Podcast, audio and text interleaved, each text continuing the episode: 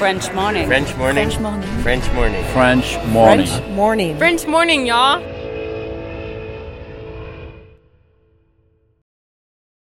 Cet épisode a reçu le soutien de la CFE. La CFE, vous connaissez?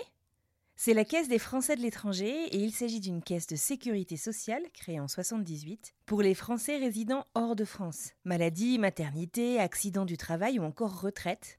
La CFE permet aux Français de l'étranger de continuer de bénéficier de la même protection sociale qu'en France, à l'étranger. Pour en profiter, il vous suffit d'adhérer à la CFE, peu importe votre situation, peu importe le pays dans lequel vous vivez ou dans lequel vous vous rendez, et bien entendu, peu importe la pathologie ou les circonstances, catastrophes naturelles, faits de guerre, etc.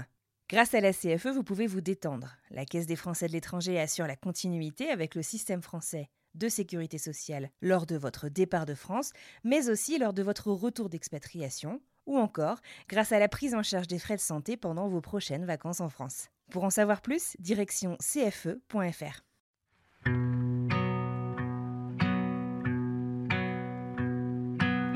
On peut ne pas forcément avoir d'amis. L'essentiel, par contre, il y a plusieurs études hein, en, en sociologie qui le montrent et en psychologie, c'est que c'est important d'échanger avec certaines personnes, même si ce sont des connaissances, des collègues de travail, euh, un psychologue, pourquoi pas.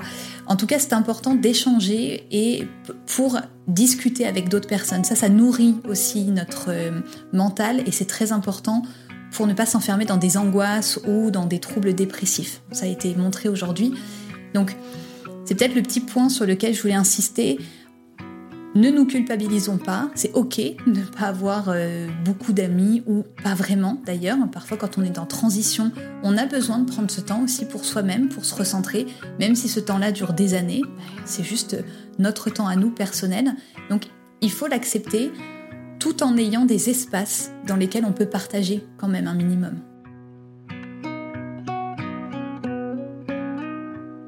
On peut parler à des personnes en ligne. Moi-même, toute mon activité est en ligne, donc je, suis toutes, les personnes que je vois en visio. Hein. Par contre, c'est important d'avoir des espaces où on peut rencontrer les gens en réel, j'ai envie de dire, et pas en virtuel. Pourquoi? Parce que parfois, quand on a besoin de confier des choses, une simple petite tape sur l'épaule, un simple geste, un simple toucher libère ce qu'on appelle dans le cerveau l'ocytocine. L'ocytocine, c'est très important, c'est l'hormone qu'on appelle l'hormone du bonheur. Pourquoi? Parce qu'elle diminue notre taux de stress, en gros, toutes les hormones qui participent au stress, et elle augmente le sentiment de bien-être. Donc ça, c'est quelque chose qu'on ne retrouve pas en ligne. Après, je dirais qu'il y a un autre point, et peut-être qu'on en parlera dans une autre question, mais c'est vrai qu'en ligne, il y a une dimension qui manque un peu, c'est le physique, hein, le contact. Et tout ce qui peut se passer quand on est dans la même pièce qu'une personne où effectivement il y a des choses qui passent par le langage déjà du corps, où notre cerveau va être un peu plus attentif. On va repérer parfois des petits froncements de sourcils ou euh, une façon, quelque chose dans le regard ou des toutes petites mimiques au niveau du visage qui sont lissées, tu sais, avec l'effet de la caméra et qu'on perçoit un peu moins. Donc, c'est sûr qu'on a une petite dimension en moins et pour autant, je trouve ça très intéressant parce qu'il y a des personnes à qui ça convient vraiment mieux. Il y a des personnes qui justement se disent bah tiens c'est chouette, je peux être un peu plus moi-même parce qu'il ne faut pas que je fasse attention à des points qui me font peur ou qui me dépassent parce que je suis pas très bon dans ma façon de me tenir, etc. Donc là c'est intéressant.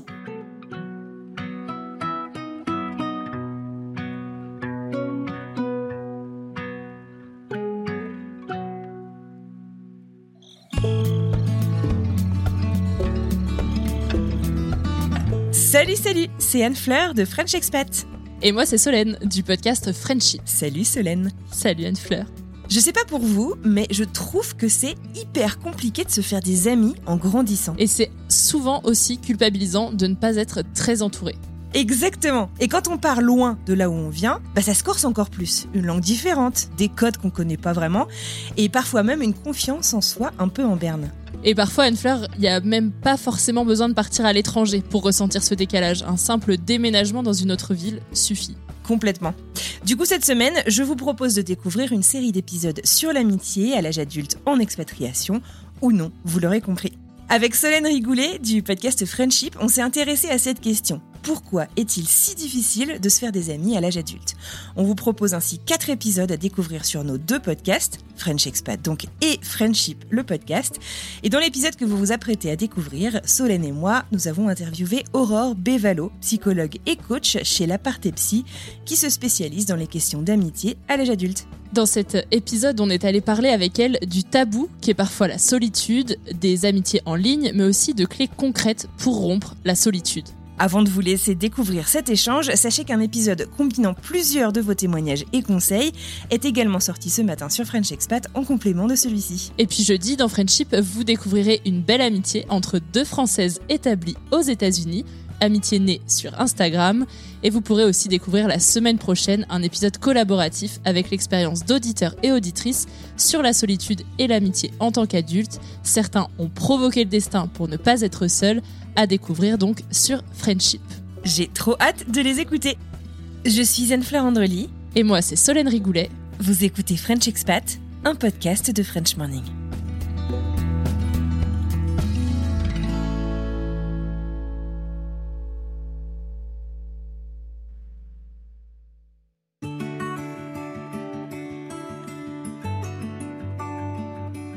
Alors euh, déjà, je commencerai par dire que je suis ravie d'être sur ce podcast déjà. Et euh, alors pour ma part, je m'appelle Aurore Bévalo et euh, j'ai fondé donc l'entreprise qui s'appelle l'Aparté Psy où j'ai vraiment eu à cœur de vulgariser mes connaissances en psychologie. Donc moi, je suis psychologue et coach professionnel. Et le but pour moi, c'était de pouvoir aider les personnes dans tous leurs changements de vie et transitions, que ce soit des transitions de vie ou des transitions de carrière. Et c'est pour ça que j'ai choisi euh, de mettre en place cette chaîne YouTube et je suis aussi présente sur les réseaux sous le nom La Partie Psy pour vulgariser un petit peu de connaissances et permettre à chacun d'avoir les bonnes billes pour avancer.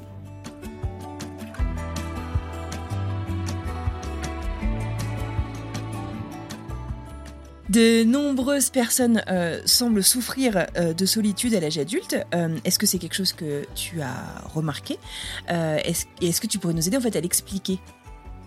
Alors effectivement, pour avoir un peu plus de background, je reçois beaucoup de personnes en cabinet, que ce soit pour du coaching ou pour des thérapies.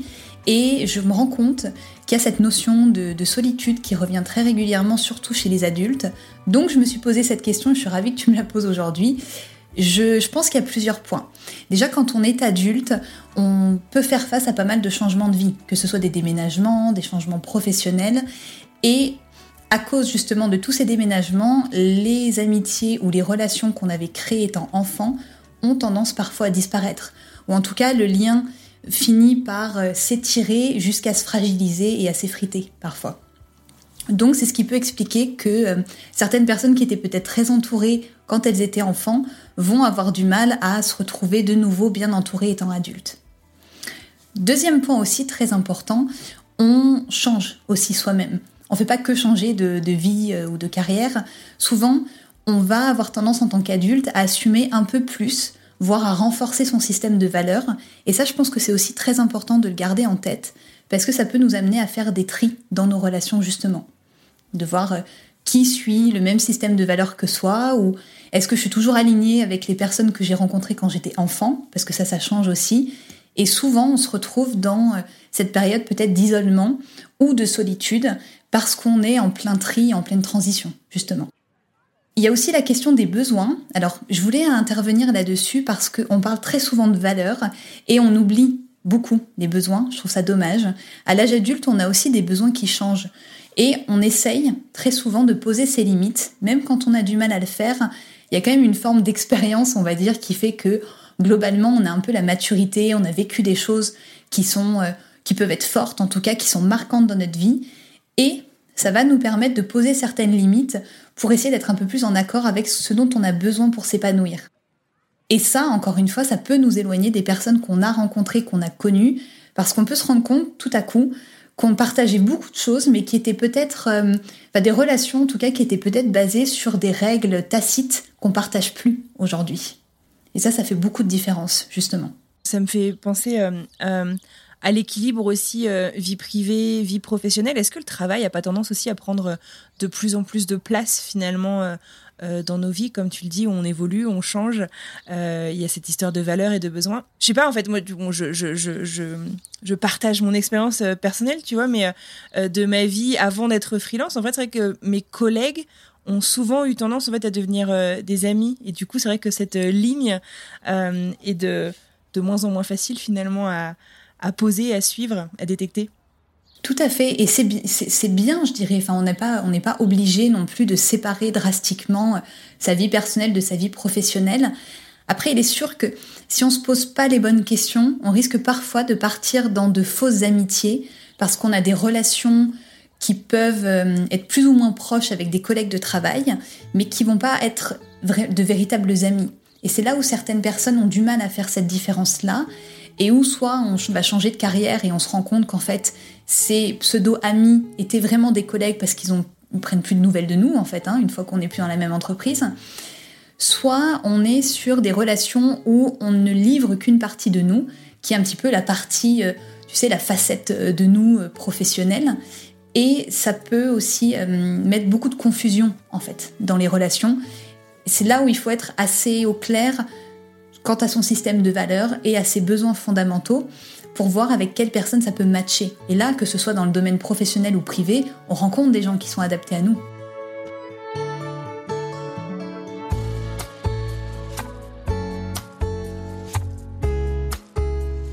J'aimerais parler de la pop culture. Euh, dans la pop culture, donc je pense euh, musique, film, série, etc.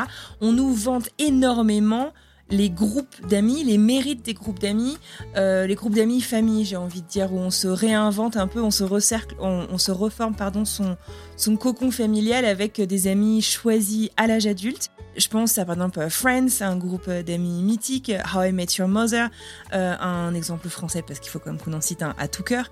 Euh, est-ce que c'est un mythe? Est-ce que c'est une réalité? Est-ce que ces groupes existent vraiment finalement? C'est une très bonne question et je suis contente que tu me la poses pour deux raisons parce que je suis en train de me refaire toute la série Friends en ce moment. J'avais envie, donc c'est bien d'actualité. Et en plus, euh, très souvent, j'ai des personnes qui viennent me voir et qui culpabilisent énormément parce qu'elles ont été élevées dans cette pop culture et qu'elles se disent mais moi j'ai pas ce groupe d'amis, qu'est-ce qui cloche chez moi en fait?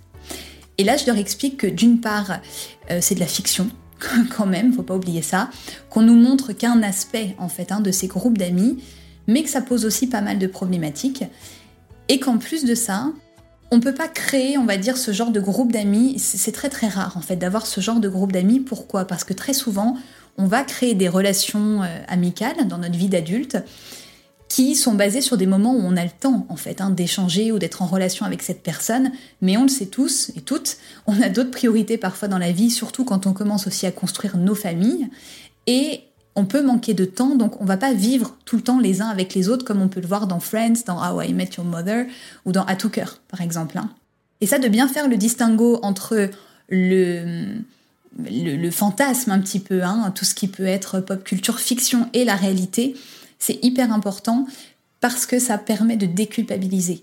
Et c'est complètement OK aujourd'hui hein, de pas avoir envie d'ailleurs d'avoir un groupe comme ça d'amis qui soit euh, aussi proches aussi intrusif parfois, parce que si on regarde Friends avec une lecture un peu différente, il y a des choses qui sont pas toujours ok ou pas toujours saines hein, dans leur groupe d'amis.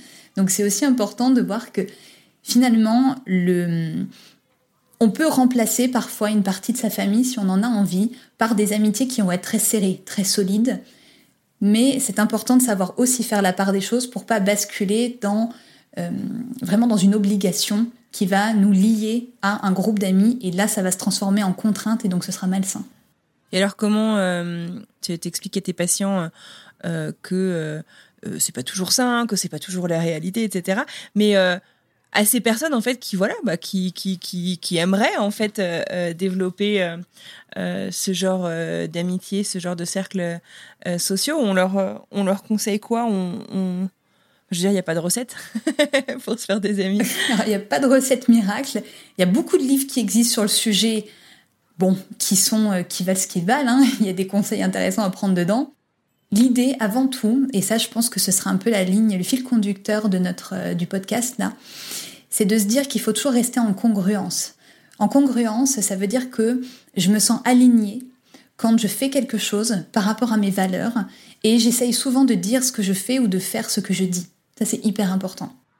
Si on arrive à avoir cette espèce d'authenticité, alors ça va nous permettre de fonctionner par rapport à nos valeurs, comme je disais tout à l'heure, en prenant soin de ces besoins, en les arrosant un peu régulièrement, hein, ces besoins-là, en les nourrissant. Et surtout, ça va nous permettre de savoir poser nos limites, ce que je peux accepter et ce que je ne veux pas accepter. Ça, c'est vraiment dépendant de chaque personne. Et si tu arrives en fait à hum, être dans ce fonctionnement où tu prends soin de toi et tu entres en relation de manière authentique avec les autres, bah, tu auras un petit peu le groupe d'amis qui te ressemble. Et je pense que c'est ça l'enjeu aujourd'hui.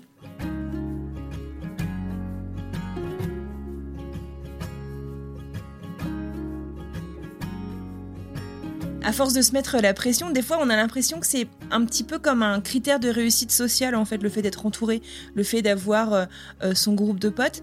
Euh, et du coup, tu parles d'authenticité, ça me fait penser un peu à ça. En fait, je me demande, est-ce que on perd pas un peu, malgré nous, hein, bien entendu, pas forcément consciemment, de notre authenticité en grandissant? Quand on est petit, finalement, on est un peu sans filtre, on est un peu naïf. C'est bah, prends-moi comme je suis, quoi. C'est, c'est, on n'a pas, on n'a pas la, la, capacité finalement, en fait, à filtrer certaines choses de notre personnalité. On sait pas le faire. Est-ce que euh, ça, ça, rend pas finalement les choses un peu plus difficiles de trop conscientiser euh, cette amitié? Est-ce que c'est pas un peu trop perché comme question peut-être? Je sais pas.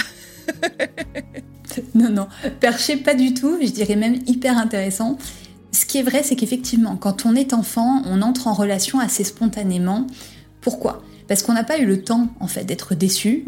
On n'a pas eu le temps, c'est vrai, hein, de, de se confronter à des situations qui ont été euh, parfois difficiles ou parfois problématiques. Donc, finalement, ces premières expériences qui amènent des filtres, hein, qui font que tu vas euh, parfois être un peu plus, faire un peu plus attention, on va dire, dans ta relation.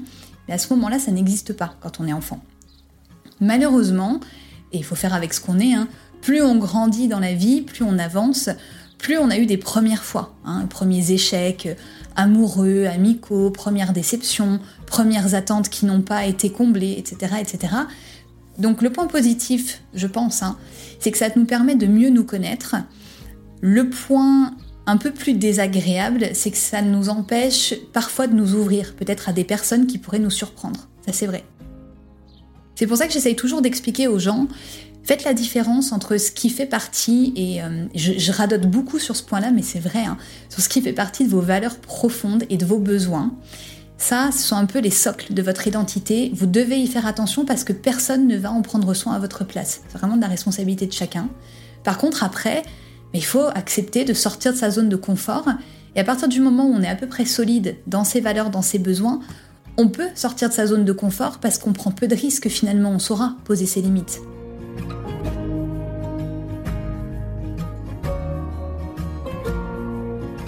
Alors, on va parler aussi d'expatriation. La solitude peut être exacerbée par l'expatriation, d'abord d'un point de vue géographique. Enfin, on part, on quitte ce qu'on connaît, on a de nouveaux repères, on a de nouveaux cercles sociaux, on a de nouveaux codes, une nouvelle langue, une nouvelle culture. Pourtant, paradoxalement, on n'a jamais été aussi connecté euh, que maintenant. Et euh, les réseaux et les communautés d'expatriés pullulent franchement sur les réseaux sociaux, sur les forums. Il y a plein de sites euh, qui sont dédiés.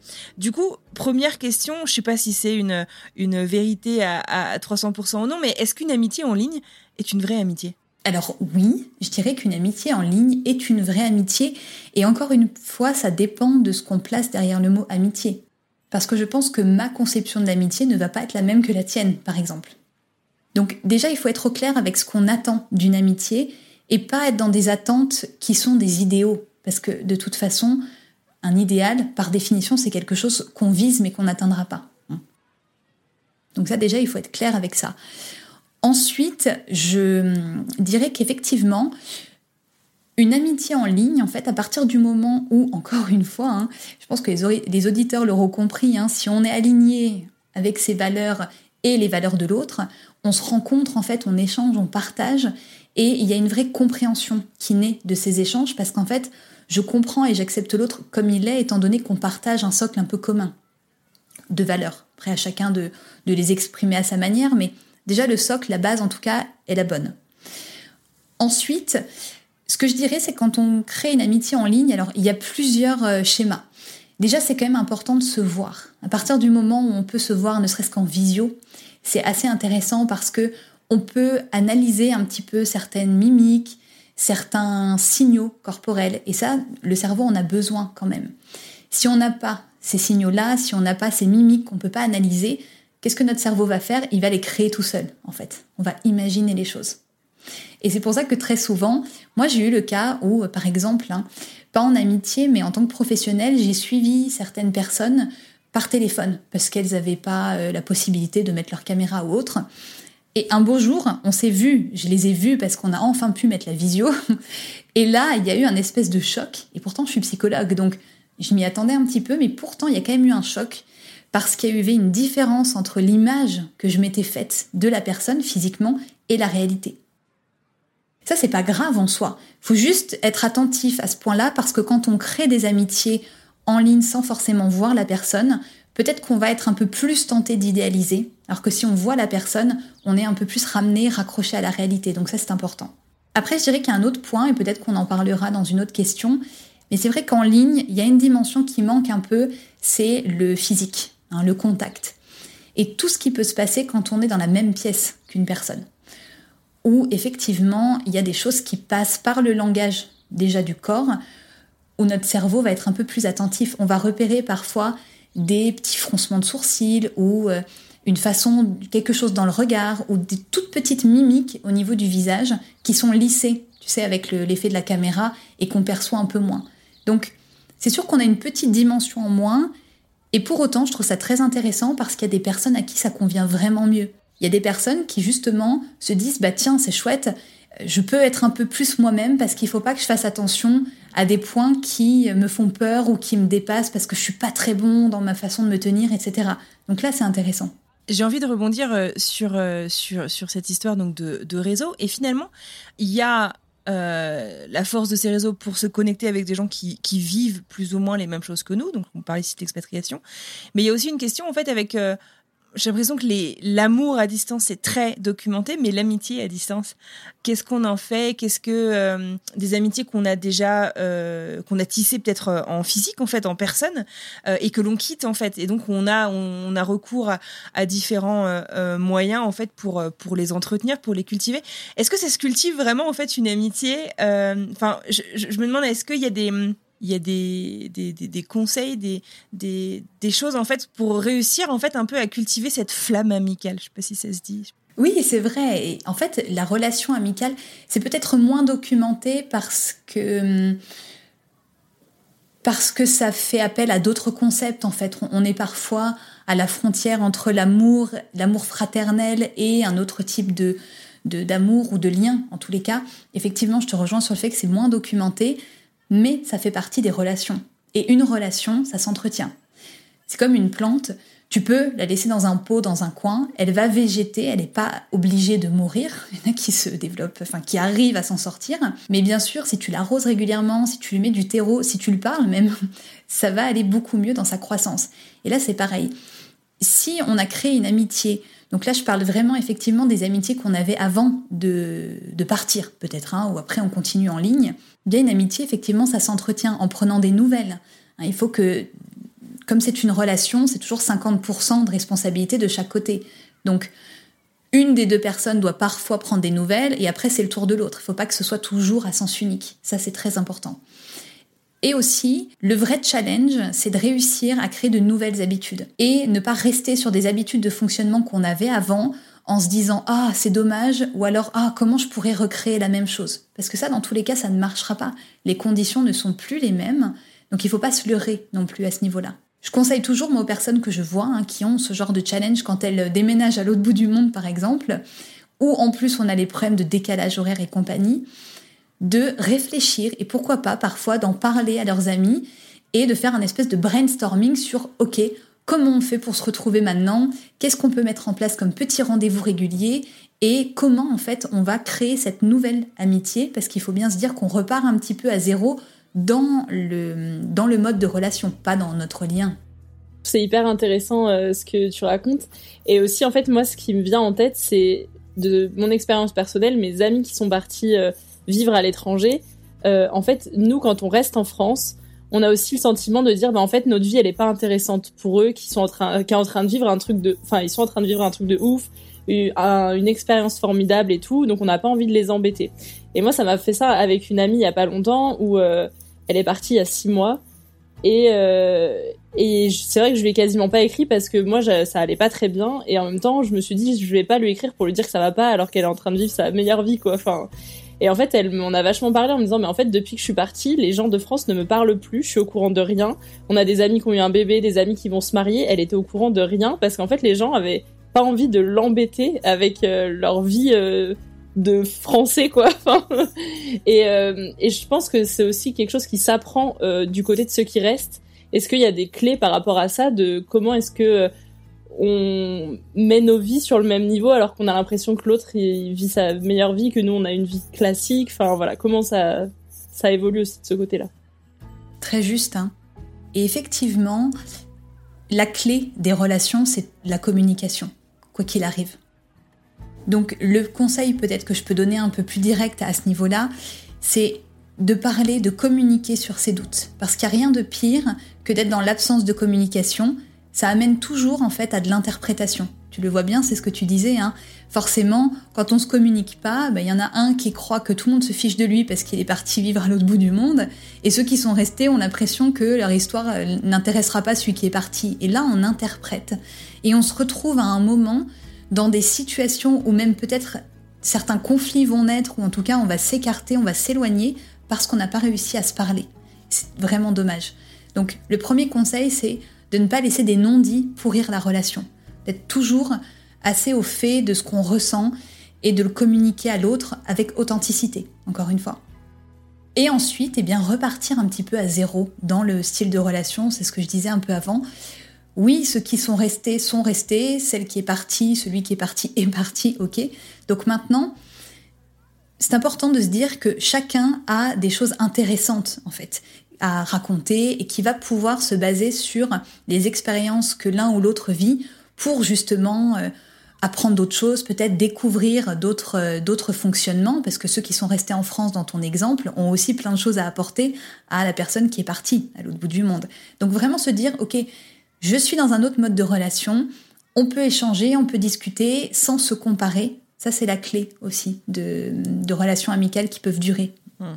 C'est super intéressant ce que tu amènes, euh, Solène, parce que c'est vrai que c'est quelque chose qui est, qui est pas mal revenu. En fait, toi, tu as le côté expat et moi, j'ai le côté je reste. Et du coup, c'est vrai que c'est intéressant de le mettre aussi euh, en parallèle, quoi. C'est pour ça que je, voulais poser ma petite Ah, mais complètement. et puis, tu as une question aussi parfois qui est de. Ça m'a toujours euh, fait marrer, en fait, parce qu'en en français, on a cette distinction entre amis et copains. Euh, en anglais, on a friends.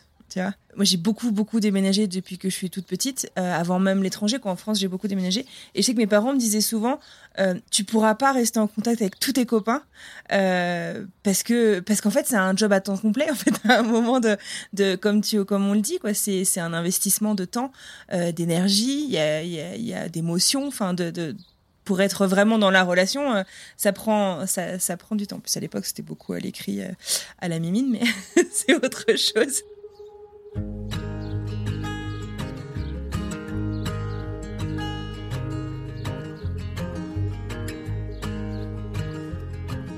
La solitude dont on parle, euh, j'ai l'impression qu'elle est un peu taboue euh, aussi, alors qu'on on passe presque tous en fait par là à un moment dans notre vie. Euh, mais j'ai l'impression que c'est un peu tabou parce que c'est un peu comme si c'était notre responsabilité, c'est notre faute. c'est presque une tare. On n'ose pas dire qu'on est qu'on se, sent seul.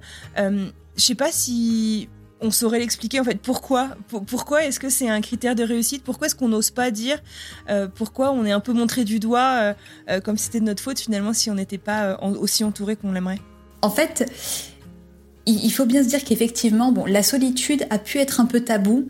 Je nuancerai ce propos parce que depuis la pandémie, et peut-être qu'elle a eu deux, trois choses de positif, allez, soyons optimistes, on s'est un peu plus rendu compte de cette solitude-là et parfois de l'isolement de certaines personnes. Pourquoi? Parce que ça a mis en lumière une solitude qu'avant ces mêmes personnes-là comblaient. Soit par euh, la suractivité professionnelle, soit par euh, parfois le fait de, beaucoup consommer d'activités, de loisirs, etc. Donc il y avait cette forme de compensation qui était présente, mais qui n'annule pas hein, cette vraie solitude ou cet isolement qu'on peut ressentir au fond de soi. Et c'est plutôt intéressant de voir qu'aujourd'hui, il y a pas mal d'articles justement qui parlent de cette solitude et moi je vois beaucoup de personnes qui m'ont aujourd'hui parlé de cette solitude que j'avais pu détecter chez elles, mais qui n'était jamais vraiment ressortie dans nos séances avant euh, qu'elles aient pu euh, le tester à cause de cet isolement qui a été physique, hein, avec les confinements, etc. Donc ça déjà, je, je, voilà, je nuancerais, je trouve assez positif qu'on en parle et que ce soit pas tabou, moins tabou en tout cas aujourd'hui d'en parler. Par contre, sur le deuxième point, je te rejoins tout à fait. Effectivement, aujourd'hui, on est, euh, c'est encore perçu comme une tare hein, d'être seul ou de ne pas être très entouré. Hein. On a tendance à être montré du doigt en disant mais qui est cette personne assez bizarre qui n'a pas d'amis finalement, qui n'a pas un grand cercle d'amis? Et c'est peut-être lié à plusieurs, euh, plusieurs causes, mais il y a une cause, je pense, qui est fondamentale dans notre histoire d'être humain, c'est qu'on a un instinct grégaire quand même à la base. Hein. À la base, vraiment, l'être humain, s'il était rejeté de son groupe, il mourrait. Donc, concrètement. Hein. C'est-à-dire que quand on était dans les ères préhistoriques, si on n'était pas protégé par son groupe et euh, protégé par sa tribu, on était en proie aux prédateurs, justement, qui existaient pour l'être humain à l'époque.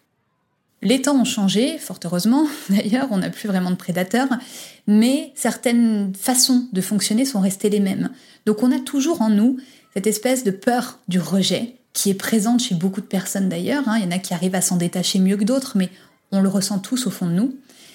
Et je pense que cette peur du rejet est exacerbée, et c'est pour ça que parfois on est montré du doigt quand on symbolise justement ce rejet. Et quand on est la personne qui n'a pas d'amis, bah, ça renvoie les autres au fait que oui, c'est possible de vivre, et de vivre même parfois bien quand on est seul.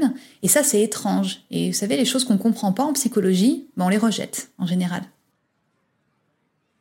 Donc il y a ce point-là, et je trouve ça dommage. Alors ça, c'est un avis euh, assez personnel, mais je trouve ça dommage parce qu'on essaye de normaliser justement une espèce de fonctionnement où pour briller socialement, en tout cas pour euh, avoir bien réussi sa vie, il faudrait être très entouré.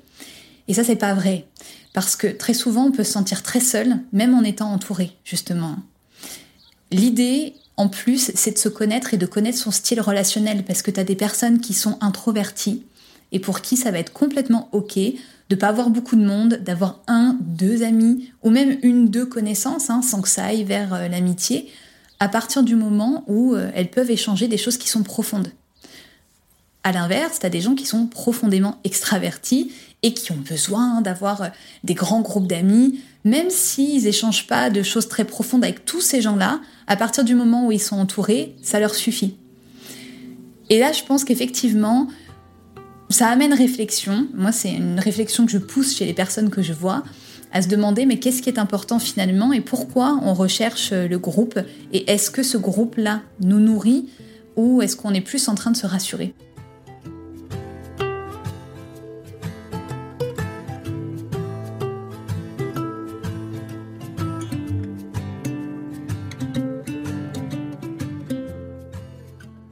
Pour terminer, j'aurais bien aimé en fait euh, résumer et peut-être que tu en as euh, à ajouter les clés en fait qu'on peut euh, suggérer à nos auditeurs et auditrices, qu'ils soient expatriés ou non du coup, pour rompre la solitude. Est-ce qu'il y a des travails sur soi?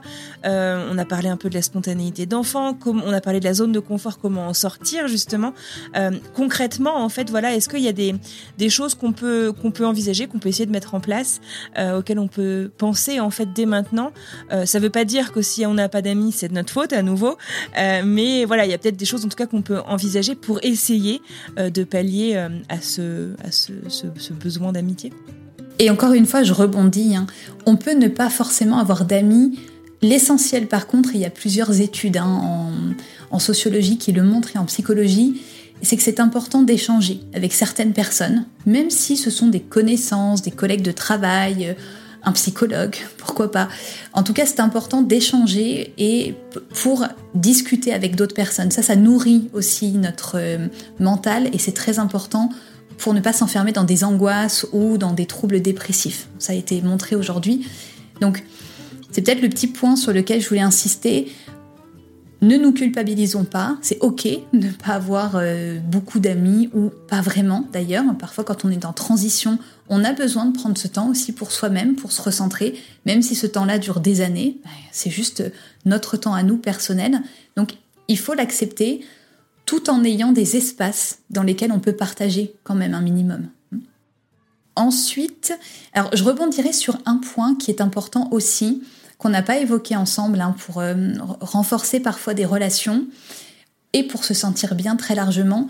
Je conseille souvent de, aux, personnes que je vois d'avoir des contacts aussi qui peuvent être des contacts physiques. C'est-à-dire, on peut parler à des personnes en ligne. Moi-même, toute mon activité est en ligne, donc je, suis toutes les personnes que je vois en visio. Hein. Par contre, c'est important d'avoir des espaces où on peut rencontrer les gens en réel, j'ai envie de dire, et pas en virtuel. Pourquoi? Parce que parfois, quand on a besoin de confier des choses, une simple petite tape sur l'épaule, un simple geste, un simple toucher, libère ce qu'on appelle dans le cerveau l'ocytocine. L'ocytocine, c'est très important, c'est l'hormone qu'on appelle l'hormone du bonheur. Pourquoi? Parce qu'elle diminue notre taux de stress, en gros, toutes les hormones qui participent au stress, et elle augmente le sentiment de bien-être. Donc ça, c'est quelque chose qu'on ne retrouve pas en ligne, dans les amitiés en ligne hein, dont on parlait tout à l'heure, et qu'il faut essayer de favoriser parfois en mélangeant un petit peu, en ayant certains contacts en ligne et en essayant de retrouver du contact en présentiel, ça fait du bien. Pour les tips, les astuces, les, les conseils de psy, alors dans un premier temps, ce qui est important, c'est déjà de travailler sur soi, vraiment, pour assainir déjà le terrain. Travailler sur soi, ça veut dire peut-être travailler sur ses croyances limitantes. On en a des croyances limitantes, malheureusement, en fonction de notre vécu, en fonction de la façon dont on a été élevé. Et certaines de ces croyances limitantes, bah, comme leur nom l'indique, nous empêchent de nous épanouir en sortant de notre zone de confort. Donc c'est dommage. Pour citer un exemple, si euh, par exemple je manque de confiance en moi ou je manque d'estime de moi, peut-être que ma croyance limitante c'est je ne suis pas intéressante. Et tu vois bien que si je me présente aux gens en croyant déjà que je ne suis pas intéressante, peut-être que je vais pas euh, parler suffisamment fort, ce qui fait que les autres vont me couper la parole. Donc ça va renforcer ma croyance et j'aurai du mal à rencontrer d'autres personnes. Là, je parle de cet, exemple-là, pardon, mais je pourrais en citer plein d'autres. C'est pour ça que c'est très important de faire le tri déjà sur ses croyances limitantes et de ne pas se laisser entraver dans son épanouissement. C'est un peu le pendant des croyances limitantes qui sont les drivers. Les drivers, c'est euh, euh, tous ces schémas en fait d'obligation qu'on se pose et qui nous entravent aussi dans notre épanouissement. Tu as plusieurs grands drivers dont le fameux fait plaisir. Ça, c'est des gens qui sont drivés, justement, conduits par leur besoin de faire plaisir et qui vont avoir du mal à poser leurs limites. Donc, l'idée, c'est aussi de connaître son driver parce que parfois, tu vas t'essouffler dans des relations amicales qui sont pas bonnes pour toi, tout simplement parce que tu t'es posé à toi-même des obligations que tu n'as jamais remises en question, et parfois tu sais même pas d'où elles viennent, c'est comme si ça avait toujours été là. En faisant le tri dans ces drivers-là, en t'écoutant un peu plus et en éliminant tes croyances limitantes, eh bien ça va t'amener à faire le tri dans tes relations et peut-être à rencontrer des gens, même sûrement, qui vont être vraiment porteurs pour toi. Et ça, ça va être épanouissant. Il y a un autre point aussi qui est hyper important, c'est de comprendre son style d'attachement. On en parle souvent, il y a des personnes qui souffrent de ce qu'on appelle des troubles d'attachement. En fait, on a tous un style d'attachement, c'est la manière dont on s'est attaché à nos parents, enfin à nos premières figures d'attachement quand on était enfant. Et ça, ça conditionne beaucoup nos relations quand on devient adulte. Parce que si j'ai pu faire confiance à mes premières figures en fait d'attachement quand j'étais enfant, eh bien, je vais me lancer beaucoup plus facilement dans de nouvelles rencontres quand je serai adulte.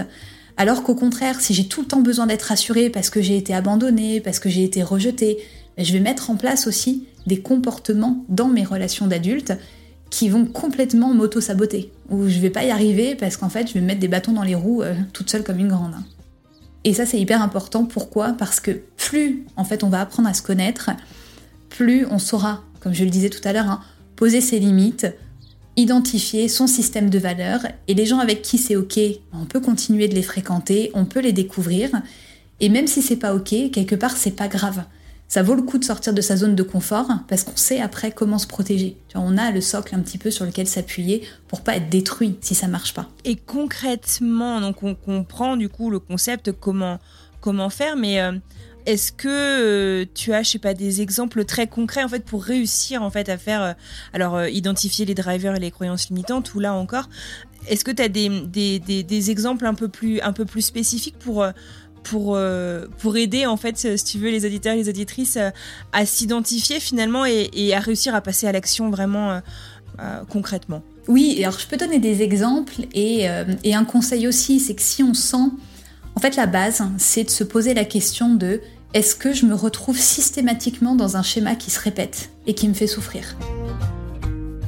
À partir du moment où on se retrouve confronté à la même situation qui se répète encore et encore, alors que ça se passe avec des personnes différentes, bah t'as qu'un seul dénominateur commun quand même, hein, là-dedans, c'est toi-même. Donc là, ça vaut le coup de, prendre du recul et de se dire, ok, si à chaque fois, par exemple, que j'essaye de rencontrer des personnes, des gens, il arrive toujours un moment où je suis trahie, hein, où je fais confiance comme ça et où je me retrouve déçue parce que euh, euh, la personne n'a pas respecté ses engagements vis-à-vis de moi. Si ça se passe avec plusieurs personnes, ça veut dire que je dois travailler moi sur ma façon peut-être d'entrer en relation avec les gens. Est-ce que je fais confiance trop vite? Est-ce que je ne pose pas assez mes limites? J'ai l'impression qu'elles sont comprises par les autres, mais en fait c'est pas le cas.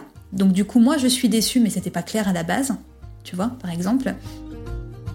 donc, ça, c'est vraiment, je pense, le point d'entrée. Après, si on se rend compte aussi qu'on est en souffrance dans des relations amicales, c'est-à-dire qu'il n'y a rien qui cloche vraiment, simplement on se sent pas bien en fait dans ces relations-là, là c'est intéressant encore une fois de faire un travail sur soi. Et je peux donner des pistes comme ça, je trouve, moi que le plus important c'est aussi de se faire accompagner dans ces moments par un coach, par un psychologue, parce que c'est justement le regard extérieur qui parfois nous met le doigt sur des choses qu'on n'a pas vues quand on est dedans, justement. Peut-être une dernière astuce, il faut apprendre à se fixer des challenges. je trouve ça passionnant.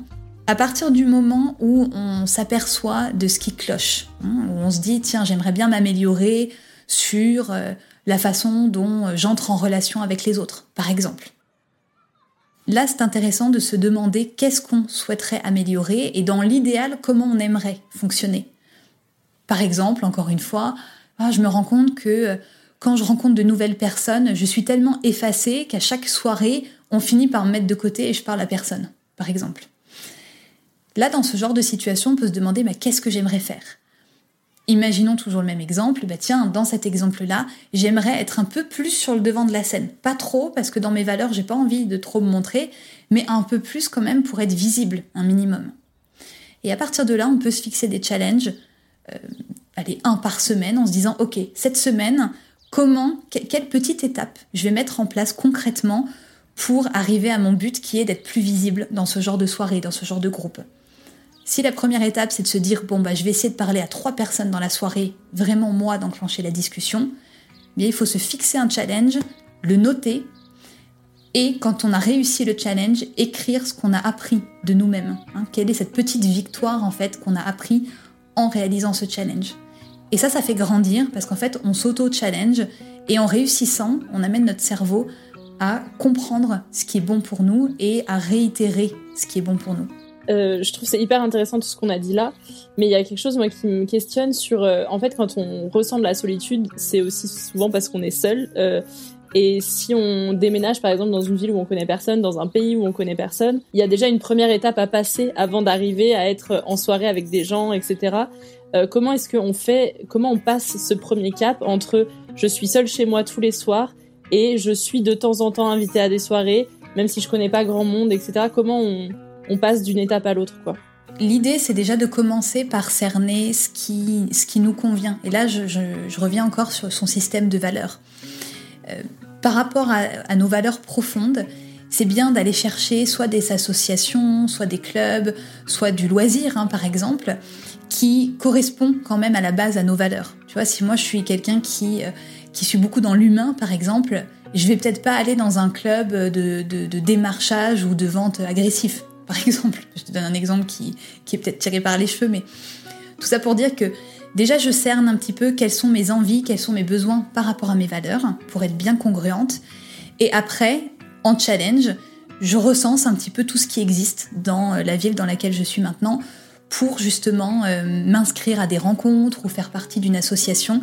Et c'est ce petit, justement, ce petit coup de pied aux fesses qui peut lancer la machine derrière.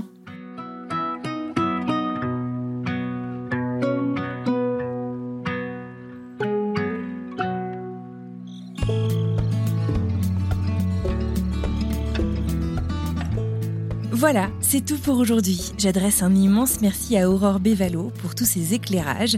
J'espère que ces conseils vous seront utiles à vous aussi, ainsi qu'à ma collègue podcasteuse Solène Rigoulet du podcast Friendship, qui, je vous le rappelle, a sorti un épisode cette semaine dans lequel elle retrace une histoire d'amitié avec deux personnes que vous avez déjà entendues dans la première saison de French Expat. Je vous laisse aller découvrir l'épisode. En complément de ces éclairages, je vous rappelle qu'un épisode combinant plusieurs témoignages de Français établis hors de France sur le thème de la solitude et de l'amitié à l'étranger vous attend et est sorti sur le flux de French Expat cette semaine également. En tout cas, merci à vous de nous avoir écoutés jusqu'au bout. Si cet épisode vous a plu, n'hésitez pas à en parler autour de vous. Vous connaissez ce refrain par cœur. Ça nous aide énormément à faire en sorte que ce travail réalisé ici pour vous soit écouté par le plus grand nombre. Tradition oblige, je vous propose d'écouter un petit extrait pour avoir une idée de ce dont nous allons parler la semaine prochaine.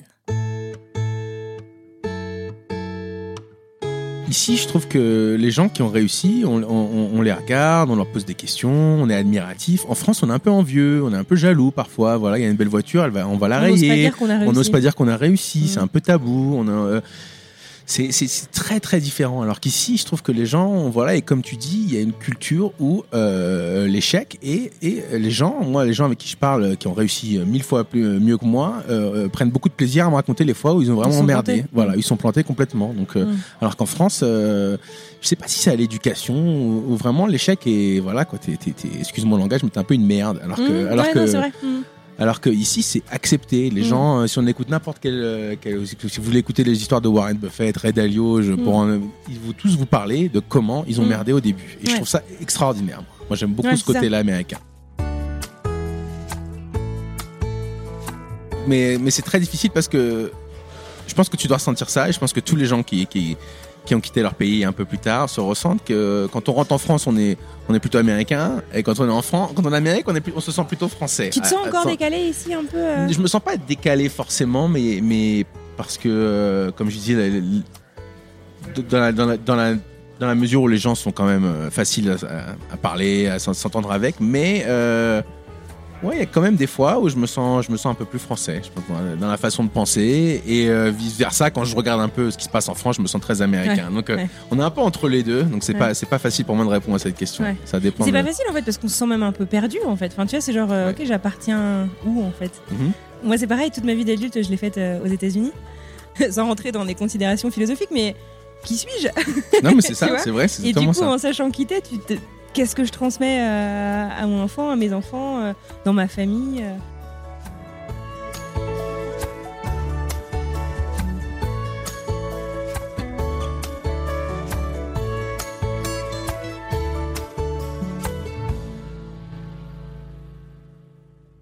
Il ne me reste plus qu'à vous souhaiter une merveilleuse fin de journée, une très belle fin de semaine et je vous retrouve mardi pour une nouvelle histoire.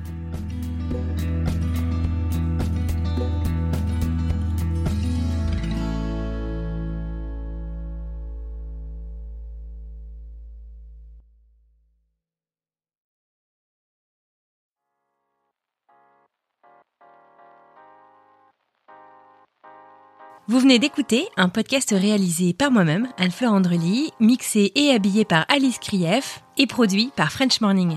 French Expat n'est pas le seul podcast de French Morning. Pour retrouver tous les podcasts du groupe, rendez-vous sur frenchmorning.com slash podcast. À bientôt!